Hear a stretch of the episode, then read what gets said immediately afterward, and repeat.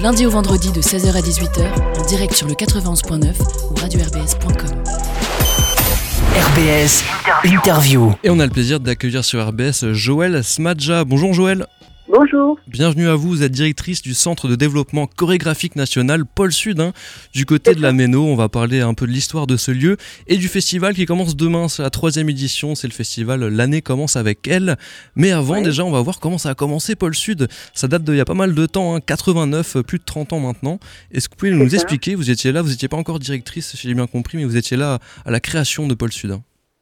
Voilà, vous avez déjà dit l'essentiel. En fait, effectivement, ce lieu, qui a 30, plus de 30 ans maintenant, avec une programmation régulière, a changé et s'est modifié au fur et à mesure des, décennies, j'allais dire, puisque c'était une salle euh, qui avait au départ euh, une pluridisciplinarité. On avait aussi bien du théâtre, de la danse, de la musique, surtout du jazz. Et au fur et à mesure des années, le projet s'est recentré vers la danse. Jusqu'à 2014, on est devenu effectivement centre de développement chorégraphique national. Ceci étant, ce lieu, avant cela, était une maison des jeunes et de la culture dans un quartier euh, qui était en pleine construction. Donc les fameuses MJC, hein, c'est ça Voilà, c'était une maison des jeunes et de la culture, donc une MJC, qui était une grosse euh, MJC pour euh, l'époque et qui était donc orientée sur toutes les activités plutôt socio-éducatives sur le quartier. Donc c'est énormément développé. Hein. Maintenant, il y a une portée euh, nationale, voire internationale. Vous accueillez des artistes d'un peu partout, même si ça reste ça. toujours très ouvert sur la population du quartier de la Méno. Exactement, c'est un petit peu le projet, il est à la fois local et global, hein, c'est-à-dire qu'il y a vraiment un souci de la population et des gens, de la diversité des publics euh, qui peuvent aussi venir des quartiers, parce que souvent dans la culture, on ne fait pas toujours, hein, le travail se fait depuis pas mal d'années maintenant d'aller chercher des publics un petit peu partout, et c'est vrai que nous sommes nous situés dans un quartier euh, qui est déjà en, situation donc de d'avoir une grande diversité de publics au niveau social, générationnel, économique, fait qu'effectivement ce théâtre est aussi à leur disposition, mais on a aussi une population et des artistes qui viennent de partout. Et, et à ce titre-là, c'est vrai que cette dimension est intéressante, quoi. Parce qu'on arrive vraiment à, à, travailler. Pareil pour les artistes, hein. certains sont vraiment de très jeunes artistes émergents et d'autres qui sont des, des, des, des, des, personnels, des personnes qualifiées, j'allais dire connues euh, nationalement ou internationalement euh, en ce qui concerne la danse. Alors pour les artistes, justement, vous êtes un lieu un peu laboratoire, c'est-à-dire que vous donnez des moyens de production, de diffusion, on peut tenter des choses chez vous. C'est ça, c'est un petit peu aussi les, le projet du lieu, c'est-à-dire que nous, les CVCN, on dit hein, pour raccourcir, euh, sont, nous sommes 13 à l'échelle nationale, donc c'est un label qui est décerné par euh, le ministère de la Culture. Après, chacun euh, trouve des, des cofinanceurs hein, locaux. Bien sûr, nous, c'est la ville de Strasbourg, euh, un de nos partenaires essentiels. Mais à côté de ça, on a effectivement toute une série de, de, de, de, missions, on va appeler ça comme ça aussi, qui sont euh, de d'accompagner l'artiste et d'accompagner les publics. Donc à ce titre-là, pour les artistes, on a des, des coproductions, des lieux de fabrique, euh, de l'accompagnement, euh, de l'émergence, ce qu'on pourrait appeler aussi de la pépinière, hein, un travail vraiment d'accompagnement des, des, jeunes artistes. Et on a aussi pour les publics tout un travail de sensibilisation, d'ateliers, de rencontres, de d'être associé à des projets d'autres associations, etc., etc. Donc c'est un véritable, effectivement, c'est un laboratoire, mais c'est aussi un théâtre au sens le plus classique du terme, puisqu'on a des spectacles, des spectateurs, une salle de spectacle confortable, voilà. On est vraiment à plusieurs endroits.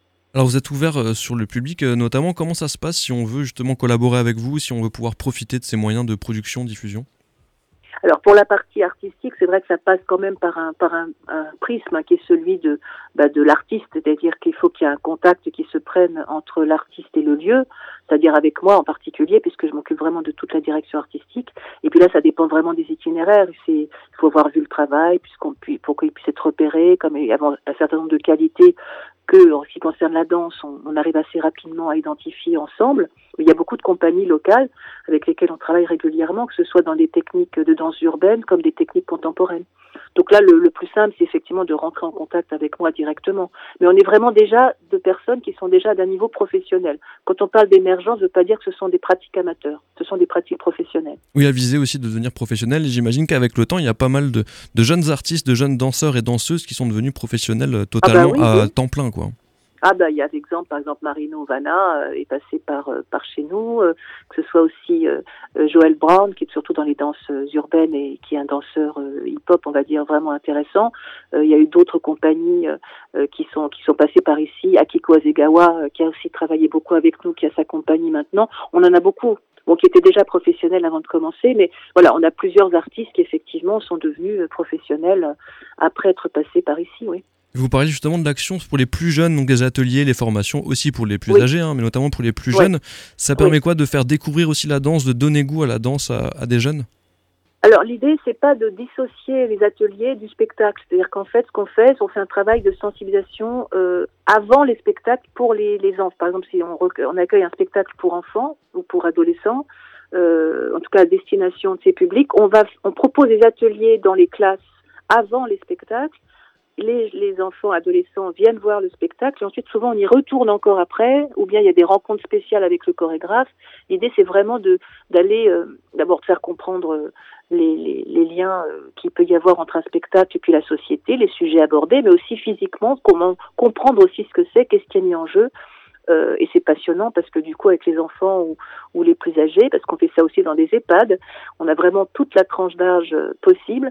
On a vraiment une sens le corps il raconte beaucoup et le corps est, est capable de, de nous apprendre beaucoup.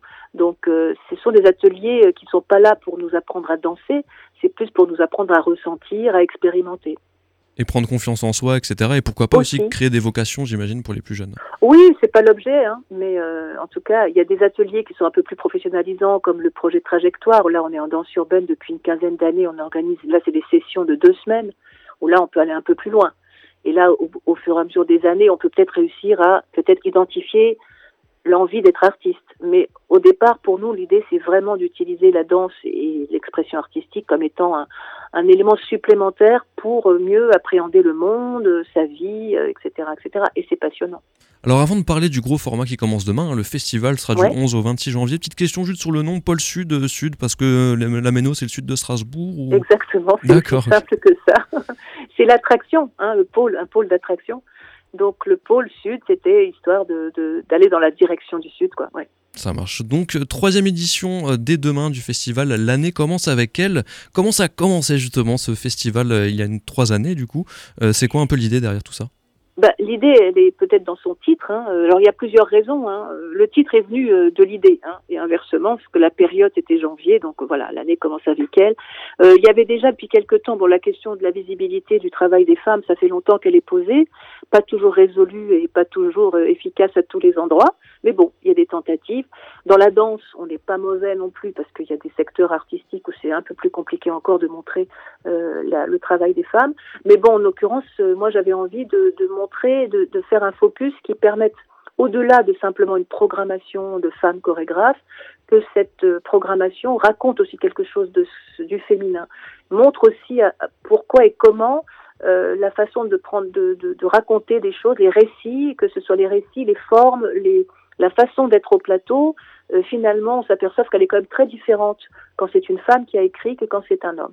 On pourrait faire ce constat à tous les endroits, que ce soit la musique, le théâtre, ou, bien d'autres domaines. Donc euh, c'est pas pour les mettre en avant euh, en disant qu'elles sont supérieures et meilleures, mais simplement pour pour mettre en avant une spécificité, un regard, un récit et euh, de, de, sujets qui peuvent être portés finalement que par les femmes parce qu'elles sont des fois des sujets intimes ou des pro, ou des façons de regarder le monde ou de la façon de regarder le masculin. Donc c'est tous ces sujets-là qui me semblaient intéressants à montrer euh, par des artistes en plus qui sont de plusieurs générations. Donc c'est pas voilà, c'est un peu le projet de départ. On parle d'une dizaine de spectacles hein, qui, qui, vous attendra du coup euh, dès le début. Donc il y aura un peu tout, il y aura forcément de la danse, hein, mais ça va mêler plein d'arts euh, différents. C'est essentiellement de la danse, mais dans la danse, il y a beaucoup de formes. Donc ça peut des fois prendre le, le forme plus conférence, performance, installation, euh, mais c'est avant tout du corps, quoi. On est vraiment là-dessus. Alors vous, vous, Joël, qui êtes une femme et qui êtes dans le milieu de la danse depuis euh, pas mal d'années, donc on le rappelle, vous êtes déjà là, vous étiez déjà là à l'ouverture en 89 de Pôle Sud. Comment voyez-vous l'évolution dans, dans, le milieu de la danse euh, à ce niveau-là, au niveau de la parité? Ça a bien évolué Ça a bah, encore ça du boulot? évolue. Et heureusement, heureusement, ça évolue. Il y a eu plein de phénomènes qui ont heureusement aussi mis l'accent sur la nécessité de montrer aussi des projets de femmes. Euh, ici à Pôle Sud, c'est vrai que moi je suis particulièrement attentive à, à cette question de la parité. C'est pas la, on est on est en parité totale sur la saison, c'est-à-dire qu'on a autant de spectacles de femmes que d'hommes, voire plus. Euh, c'est aussi parce que c'était euh, une façon aussi de d'aller voir des projets qui sont qui sont écrits par des femmes. Et c'est surtout là-dessus souvent qu'on a des difficultés. C'est la visibilité, encore une fois. Donc euh, je pense que c'est un secteur qui évolue bien. on a de plus en plus de propositions intéressantes, mais ce que je pourrais dire, c'est que les propositions écrites par les femmes sont souvent des formes plus légères, c'est-à-dire avec moins, de moyens de production que les, pièces portées par des hommes. Là aussi, il y a une forme d'injustice. D'accord, et du coup, bah, ce festival, c'est une façon aussi d'y répondre un peu et de faire évoluer les choses. Hein. Voilà, on essaye, chacun à son niveau. Donc c'est à partir de demain. Comment on retrouve toutes les infos, euh, Joël? Je vous vous avez un site internet bah, où on trouve la programmation aussi. Voilà, on a un site internet qui est assez complet. Il y a des possibilités de voir euh, des extraits des différentes pièces. Il y a des accès directs en billetterie, en réservation. Euh, il suffit de vraiment faire euh, pôle-sud.fr sans accent. Et voilà, c'est vraiment assez complet. C'est le plus simple pour réserver. Ça marche. Dernière petite question, Joël, avant qu'on se quitte. Les prochaines années pour Pôle Sud, comment ça va se passer? C'est quoi un peu les grands axes de développement pour Pôle Sud? Bah, le lieu n'arrête pas de se développer. Enfin, c'est beaucoup développé au fur et à mesure des années. L'idée, c'est de pouvoir déjà continuer à, à travailler sur ces questions-là. Bon, bah, on est aussi sur une fidélisation sur projet, donc l'année commence avec elle euh, va probablement continuer. En tout cas, c'est le vœu que j'en fais. Euh, la saison, chaque année, elle a une couleur différente, donc je ne peux pas encore dire immédiatement ce que sera la prochaine saison, mais on va toujours tourner autour de l'idée de faire à la fois des spectacles, des ateliers, de l'émergence, de l'accueil d'artistes, de la production, avec les difficultés euh, qui sont de plus en plus présentes. Il ne faut pas l'oublier, c'est qu'il y a de l'inflation, il y a de la restriction, il y a de, il y a aujourd'hui des, des, tensions budgétaires qui font qu'on va tous, les théâtres en tout cas, être amenés à, à baisser un petit peu l'offre. Voilà. Donc euh, ça fait partie aussi des, des réalités du moment.